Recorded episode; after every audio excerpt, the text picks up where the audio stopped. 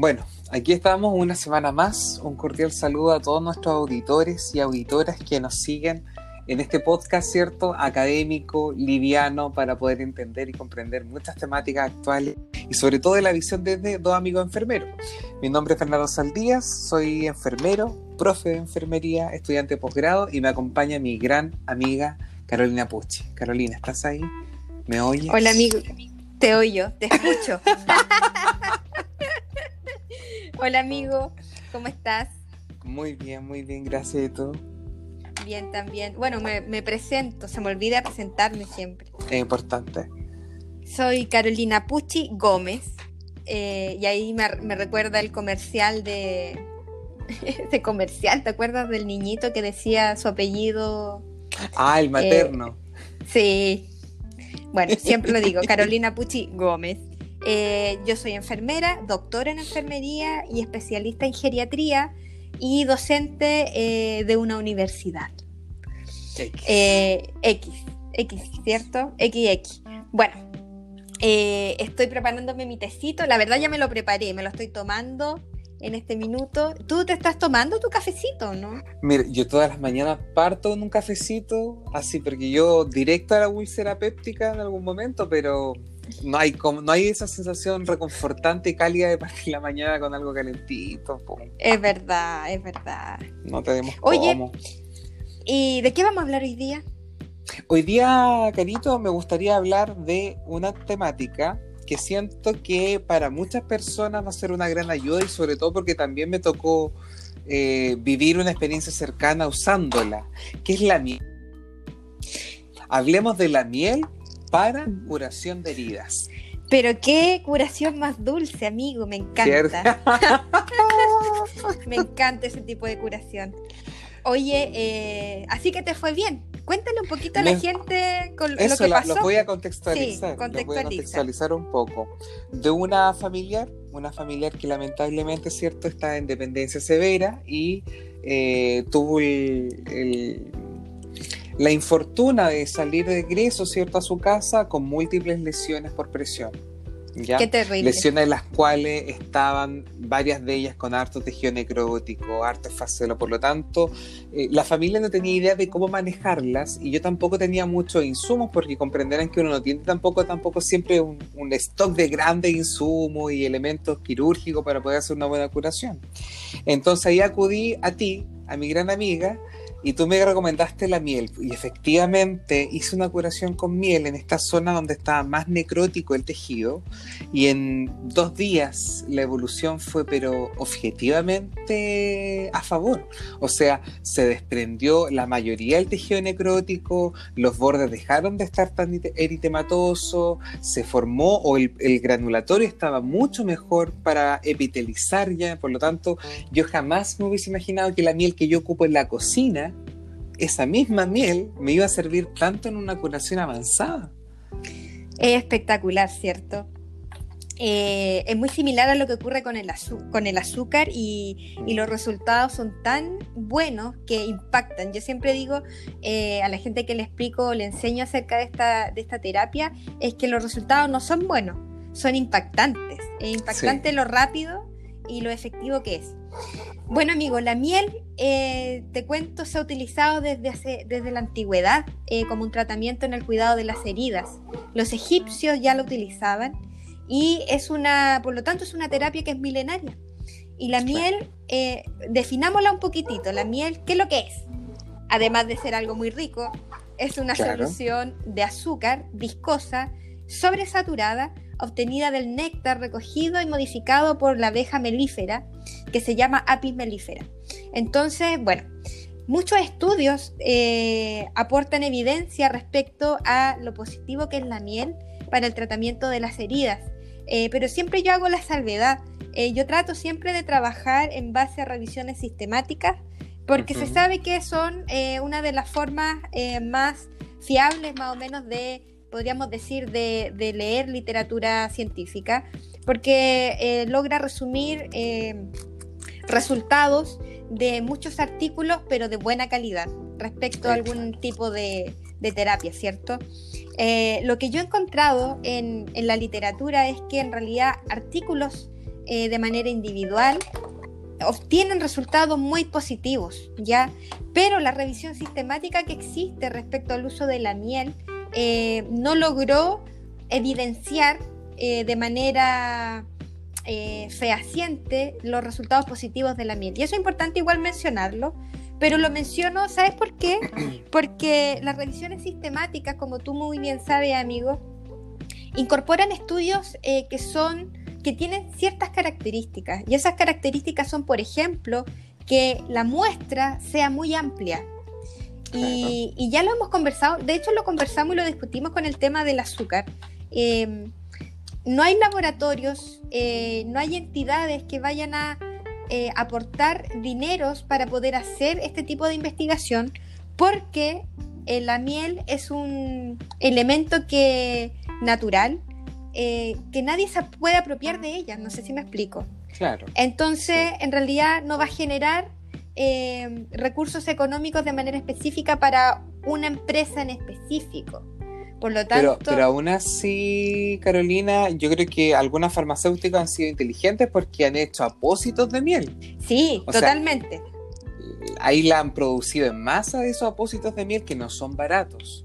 Exacto. Tampoco son tan caros, hay, hay apósitos más caros.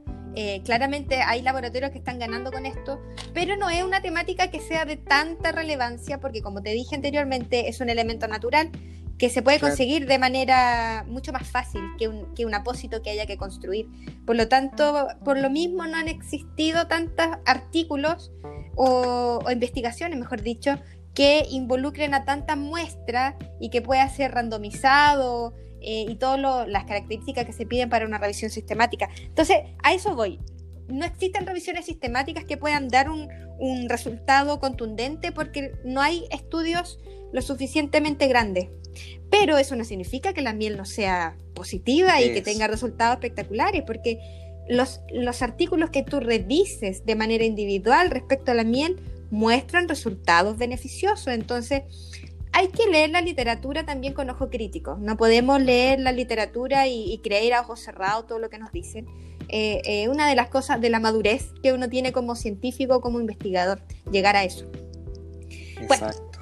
Ah, entonces, para esa introducción eh, tenía que hacerlo porque tiene que quedar claro eso, ¿cierto? Como para comenzar. Pero ahora vamos a, a, por qué la miel es tan buena. ¿Por qué crees tú que la miel es buena? A ver, a mí se me ocurren varias cosas. La primera, que yo creo que está ligado con lo que hacíamos o lo que discutíamos cuando vimos el azúcar, ¿cierto? Esta hiperosmolaridad que ayuda a eh, eliminar el exudado, puede ayudar a eliminar el edema, la inflamación. Pero a mí lo que me genera, y ahí eso es lo que te quería preguntar, es la miel, la diferencia del azúcar. Me imagino que por la composición que tiene, ¿Tendrá algún tipo de antibacteriano? ¿Tendrá algún tipo de promotor de la regeneración celular? ¿O, algo así o no, o no?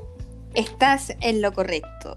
Mira, eh, una de las de los principios del uso de la miel es eh, el tema de la hiperosmolaridad, porque además de tener muchas cosas, tiene azúcar. La miel también tiene azúcar, entonces genera ese efecto osmótico que de por sí ya es antimicrobiano. Pero las mielas en general además tienen otros componentes. Te los voy a ir nombrando. Metil, metilglioxal, leptosin, tienen peróxido de hidrógeno, tienen metilciringate y además tiene un pH ácido. Y todos esos componentes son además antimicrobianos. Entonces, eh, además del efecto osmótico propiamente tal que se logra con la, la hipersaturación eh, de azúcar, eh, tiene estos otros componentes que generan este efecto también antimicrobiano y eh, hacen que la miel de alguna manera tenga más características antimicrobianas que el azúcar por sí sola. Así que por eso también es muy buena el azúcar. Va, la miel. Ah, la miel. La miel. La miel es muy buena, ¿ya? ¿Y qué logra la miel con todo esto que te acabo de nombrar? Bueno, tiene poder antimicrobiano, tiene poder desodorizante, ¿Y eso qué significa? Que va a poder eliminar el mal olor de la herida. Y sabemos muy bien que el mal olor proviene de las bacterias. Así que como mata las bacterias, genera este, esta acción desodorizante. Genera desbridamiento de todo tipo de tejido desvitalizado, necrótico y eh, esfacelado. Tiene una actividad, se ha visto también antiinflamatoria, antioxidante y además mejora eh, y promueve la tasa de curación o de regeneración de los tejidos. Ahora hay un punto importante, amigo.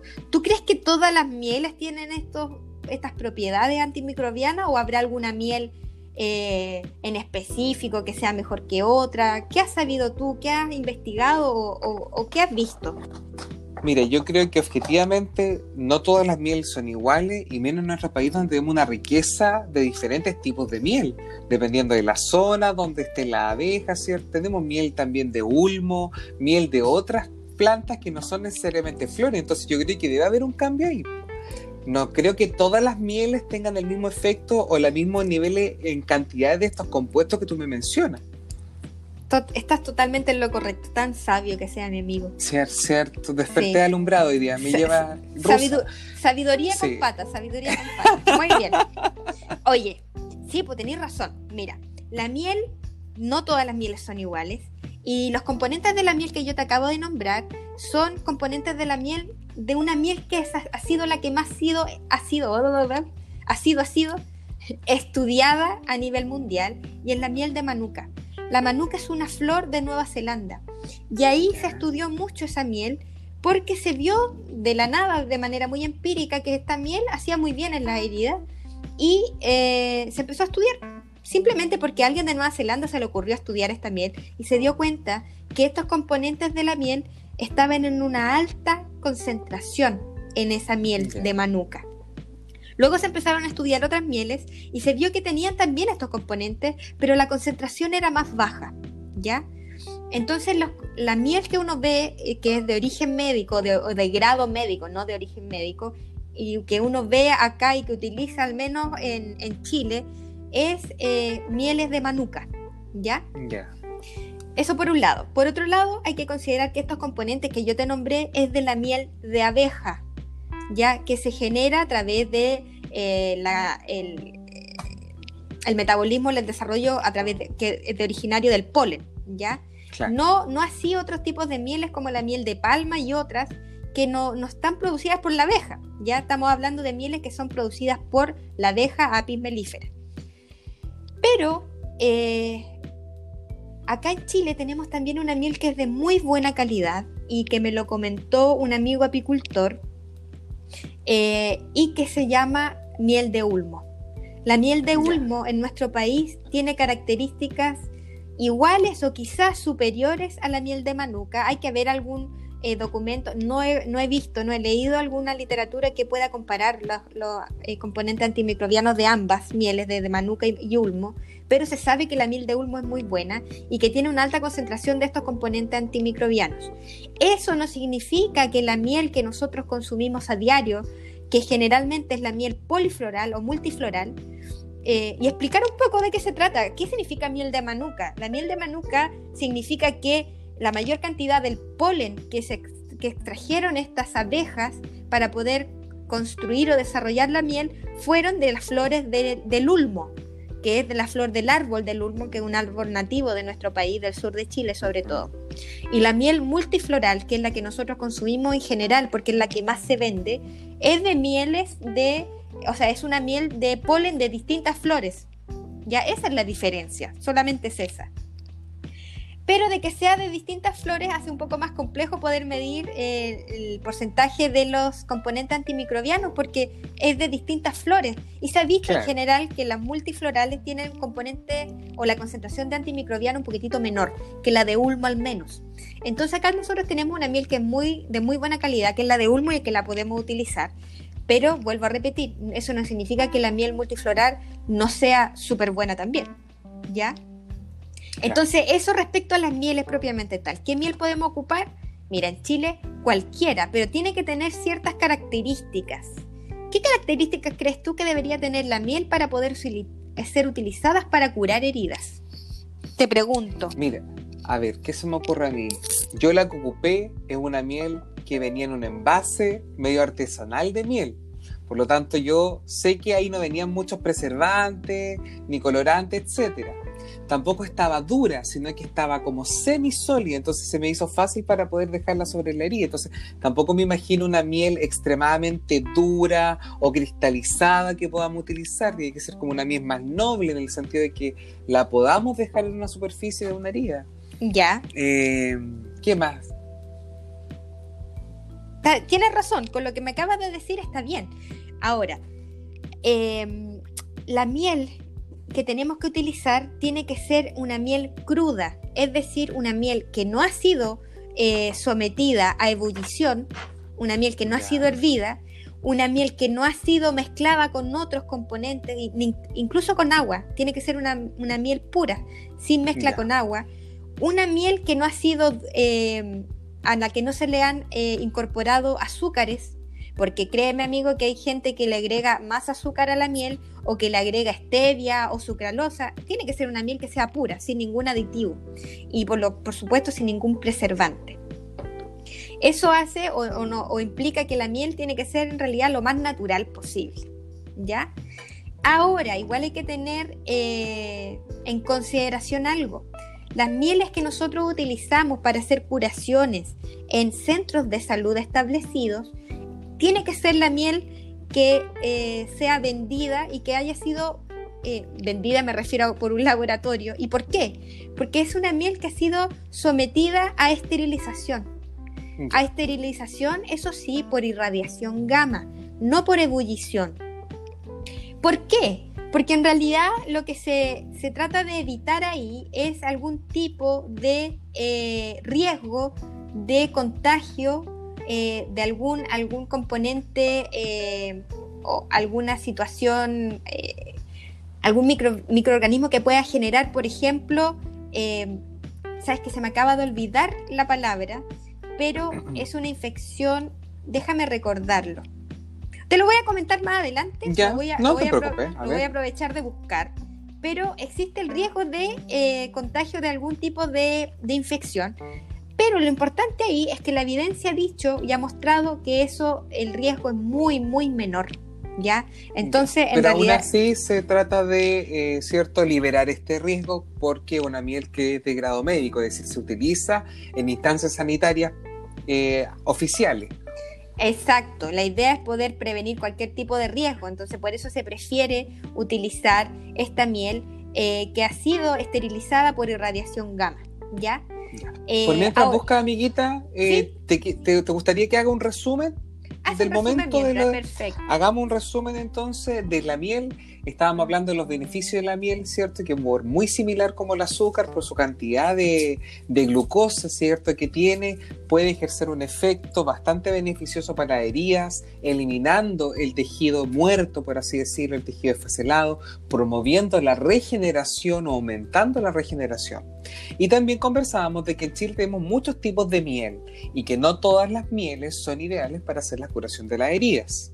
Y Carolina nos comentaba, ¿cierto? Este dato bastante interesante, que en Chile tenemos la miel de Ulmo, que es como la miel el gold estándar, es como la panacea entre las mieles, porque se ha comprobado que dentro de su origen, ¿cierto? Por la flor donde poliniza la abejita, tiene las mayores o las mejores propiedades, lo que no quita que el resto de las mieles, ¿cierto? De otras flores también tengan buenos efectos.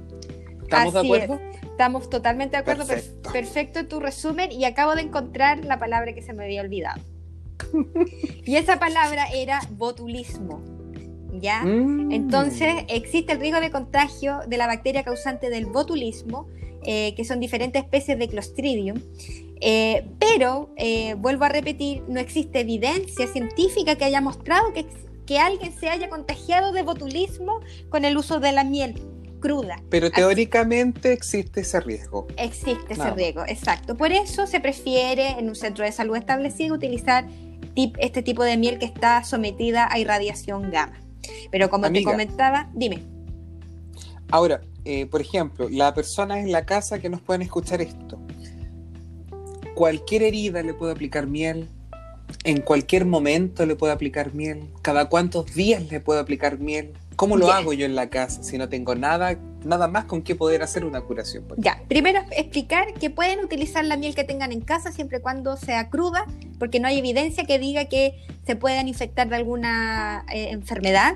En este caso, botulismo teóricamente podría ser, pero no hay evidencia que lo diga, ¿ya? Eh, ya. ¿Cada cuánto aplicar la miel? Se prefiere que la miel se deje en la herida cada tres, días, ¿ya? Luego de tres días se tiene que volver a hacer la curación. ¿En qué tipo de heridas? Mira, en todo tipo de herida que tenga tejido desvitalizado, es decir, herida que tenga tejido negro, necrótico, que tenga un tejido amarillo, que ese tejido es se puede utilizar la miel. Eh, ahora, ¿en qué tipo de heridas no se debe utilizar la miel? Y aquí es importante también mencionarlo. En las heridas que eh, sean producto de alguna insuficiencia arterial. ¿Ya? ¿Qué tipo de herida es esa? Se preguntarán. Heridas que generalmente se encuentran ubicadas en los pies, ¿ya? Eh, sobre prominencias óseas, sobre los huesitos, ¿ya? Y son heridas que generalmente son necróticas, se ven negras y que además son muy, muy dolorosas. Si alguna vez se le hizo algún estudio a su paciente o a su familiar y se les dijo que tenía una mala circulación a nivel de los pies o de las piernas, no deben utilizar la miel. ¿Por qué? Porque la miel en ese caso va a resecar tanto el tejido que puede aumentar el tamaño de la herida. ¿Ya? Entonces, un requisito importante es que hay una buena vascularización en el entorno de la herida para poder utilizar la miel. ¿Sabes qué? Otra pregunta que siempre me han hecho es si la pueden utilizar o no los diabéticos. ¿Qué crees tú? Mm, es que, a ver, yo creo que ahí hay que tener juicio clínico y crítico. ¿Por qué? Porque si una persona que tiene diabetes no tiene problemas circulatorios a nivel de las extremidades, que es una complicación, y podemos tener, por ejemplo, una herida en otro sector que no sea necesariamente las piernas, no sé, yo, yo ahí la dudaría. Mira, eh, muy buena tu, tu, apreciación. Claramente, si hay problemas arteriales, no se puede usar pero la gente me lo pregunta por el tema del azúcar, que cree que la miel va a aumentar eh, la cantidad de azúcar en sangre. Bueno, a esa persona le digo no, no va a aumentar, por lo tanto sí la pueden utilizar los pacientes con diabetes y eso está basado en la evidencia. Se, le hizo un control de glicemia a personas eh, diabéticas a las que se les sometió a curaciones con miel y no hubo ningún tipo de alteración. Así que sí se puede utilizar. Eh, entonces, recapitulemos, se puede utilizar en cualquier tipo de herida, pero no aquellas que tengan eh, riesgo de insuficiencia arterial. Se tiene que utilizar cada tres días, ¿ya? Se tiene que utilizar en heridas con tejido desvitalizado. Se puede utilizar en heridas con tejido granulatorio o, o heridas limpias, pero yo no lo recomiendo porque en general la miel tiene como principal objetivo limpiar la herida. ¿Ya? Entonces, una vez que la herida esté limpia de cualquier tipo de, tejido desvitalizado, eh, es preferible utilizar otro tipo de eh, apósito, un apósito que otorgue solamente un poquitito de humedad, como por ejemplo un tul con vaselina. Si estamos en la casa y no tenemos tul con vaselina, podemos utilizar una tela, un pañito eh, con vaselina, y, sabes que tiene buenos efectos también, efectos positivos en la lesión. Sí, porque es importante ahí recordarle a la gente que si va a hacer estas curaciones con miel y aplica la miel sobre la herida, ¿cierto? Y después la tapa con una gasa, con cualquier apósito seco o primario, ¿cierto? Eh, la miel puede absorberse.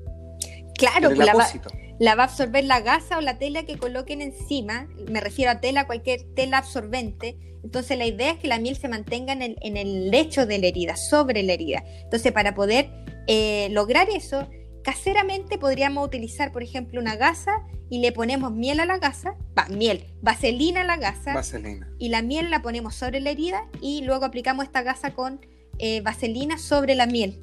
Y eso va a ser. Y no se absorbe. Exacto. Ahora, si tenemos más insumo y nos están escuchando colegas eh, o estudiantes de enfermería, aplicamos la miel sobre la herida, luego aplicamos dos o tres capas de tul vaselinado.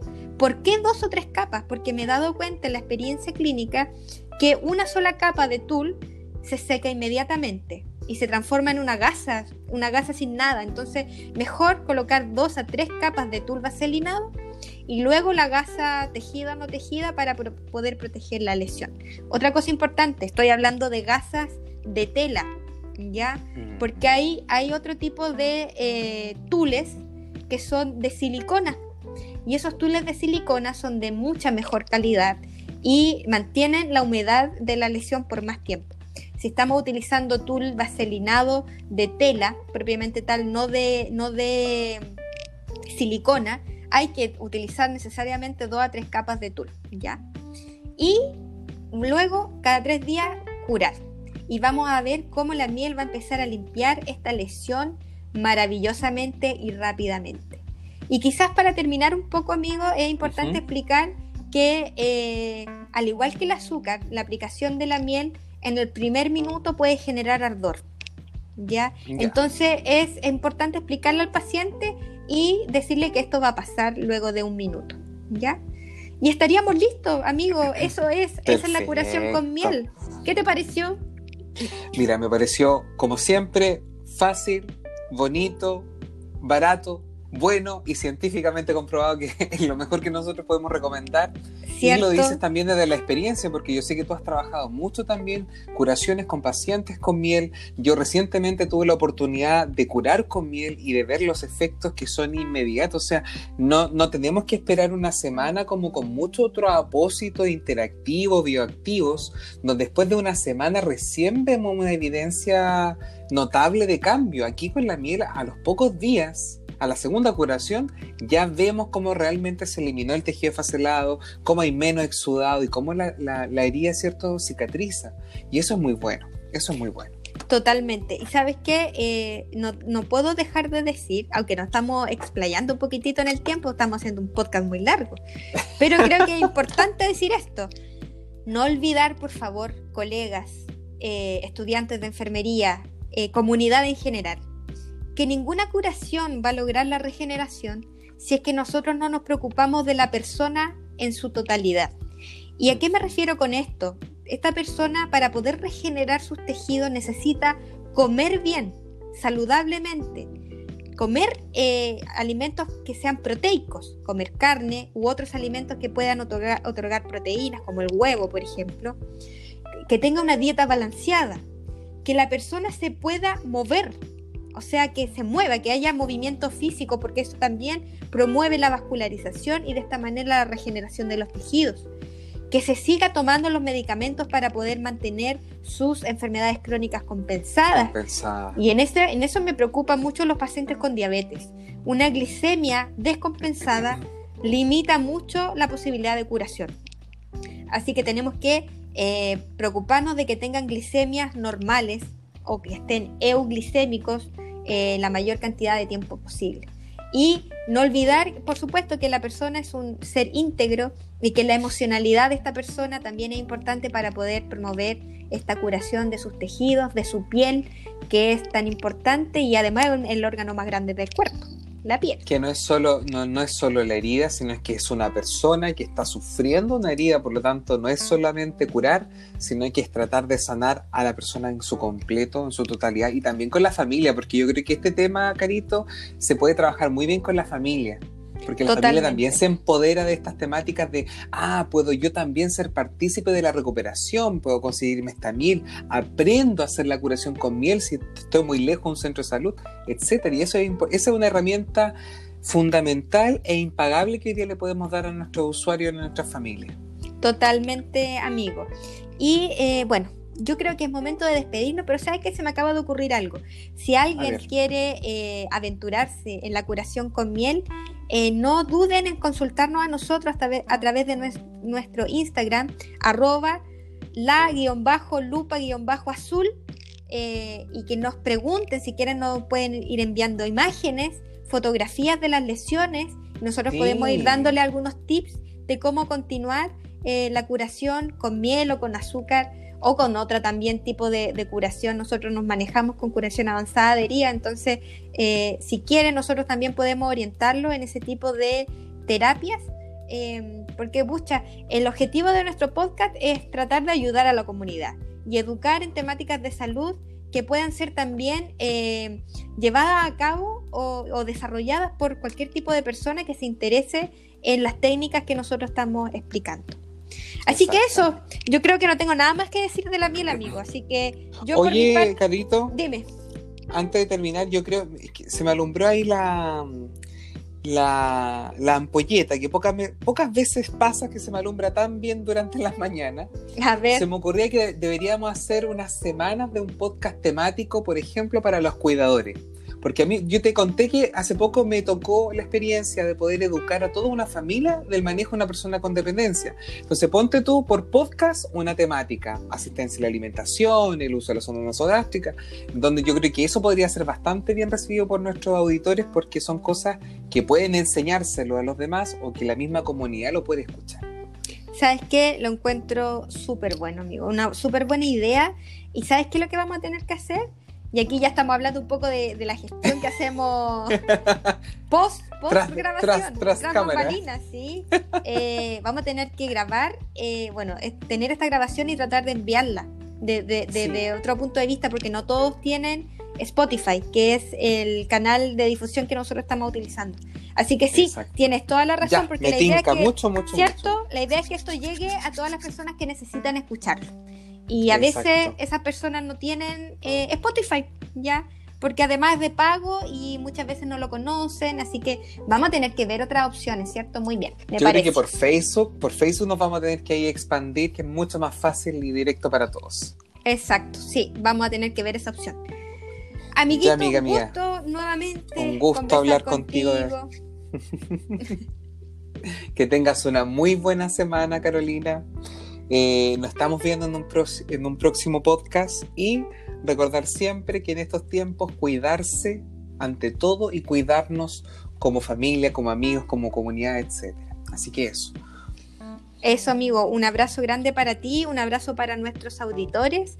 Eh, gracias por, por escucharnos y no olviden seguirnos por nuestras redes sociales. Bueno, nuestra red social en realidad, solo Instagram por ahora. La guion bajo lupa azul. Eh, esperamos que les haya gustado este podcast y también esperamos sus comentarios en, en el Instagram. Así que un abrazo, amiguito, te quiero mucho. Nos vemos en un nuevo No, podcast. pues no. No sabemos cuándo, pero ya se vendrá. Nos vemos, Carito. Besitos. Chao, chao. Chao, chao.